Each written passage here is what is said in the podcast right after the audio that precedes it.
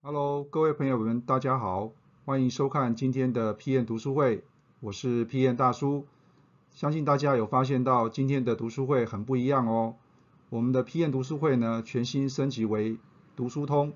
那么英文叫做 Book at Home，那么一样是延续呢 PM 读书会共享知识的精神。所以在开始之前呢，请帮我们按赞、订阅、分享以及开启小铃铛。好，那么今天呢，大叔要和大家介绍的这一本书呢，中文书名叫做《零加班的专案管理术》。那么作者呢是山木雄信。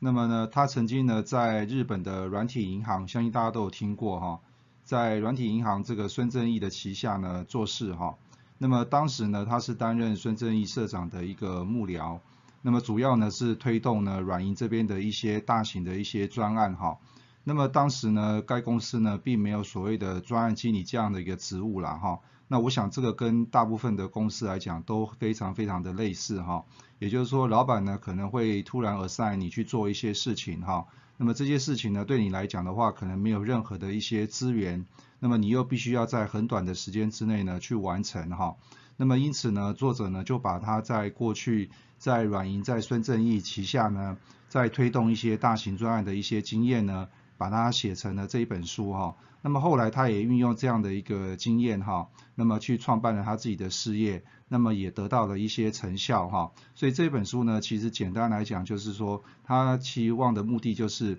如何用最短最快的时间去达成目标的一个专案管理的工作数哈。那么这本书呢，总共分为七个章节，那么第一个章节呢，大概就是要谈一些专案管理、专案经理的一些基本的一些知识哈。那么第二章呢，到第四章呢，就是分别从专案的起始、规划到执行啊三个层面呢，呃，作者所认为的一些重点哈。那么第五章呢，主要谈的就是你在专案的执行的过程当中呢，可能会面临到一些问题哈。那么所以作者也非常的贴心，就把这些整理成 FAQ 哈，提供给一些新手 PM 呢，呃，来做一些这个这个这个分享哈，经验的分享。那么最后一个章节，我认为对于说呃资深的 PM 来讲也是非常重要的哈。也就是说，如果今天你被 assign 的是去啊建立一个新的事业的时候，那么在专案管理上面来讲，你应该怎么样的去做哈？所以这本书呢，大叔会认为啊，前面六个章节大概对于啊新手的 PM 来讲，其实呢都是一般。啊，非常容易上手的一个一些专业的知识哈。那么第七章的话，我认为对于资深 PM 来说的话，也是非常有学习的一个价值哈。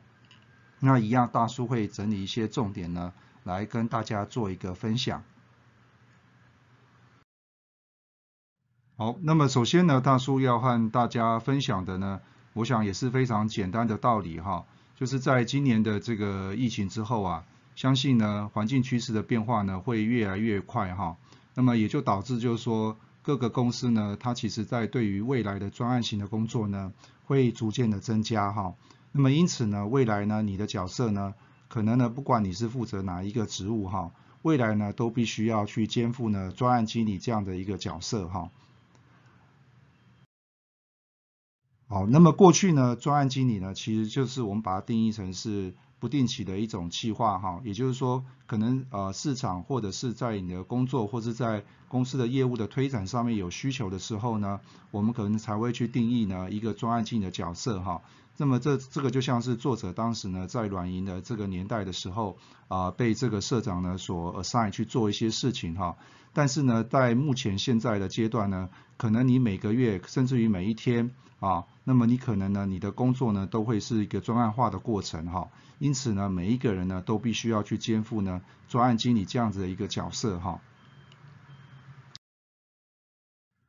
好，那么为什么专案经理会很难为呢哈？那么但相信大家呢在过去公司里面呢，啊其实呢都是非常简单的一个垂直沟通的方式哈，也就是老板或者主管呢交代我们做什么，那我们就去做什么样的事情哈。可是未来如果你是扮演专案经理的角色哈，其实呢你需要去做一些水平的沟通哈。那么举例来讲，如果你是扮演的是新产品开发这个过程当中的一个专案经理，那么你可能要沟通的对象呢，可能就不只有老板或者是主管了，你可能要跟业务行销的团队或者是跟研发工程师，或者是跟外部的一些利害关系人、厂商啊去做一些沟通协调哈。但是你常常会发现到，就是说啊，身为这个专案经理呢，基本上你是没有权限的哈。也就是说，公司呢可能没有办法赋予给你呢相对应的一些权限，因此呢你在沟通上面呢就会面临到非常大的一些挑战跟困难哈。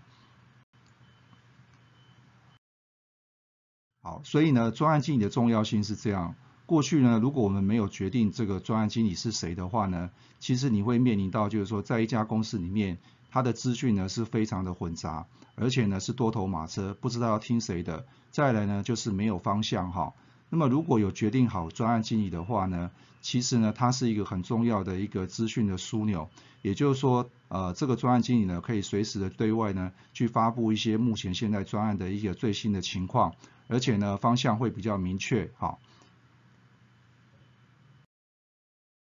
好，那么以上呢是大叔今天针对 PM 读书会零加班专案管理书的一个解说。如果你想获取更多的知识内容的话，欢迎加入我们的产品学院。那么里面有非常多完整的简报档以及心智图供大家浏览以及下载。我是 PM 大叔，读书通，我们下次见。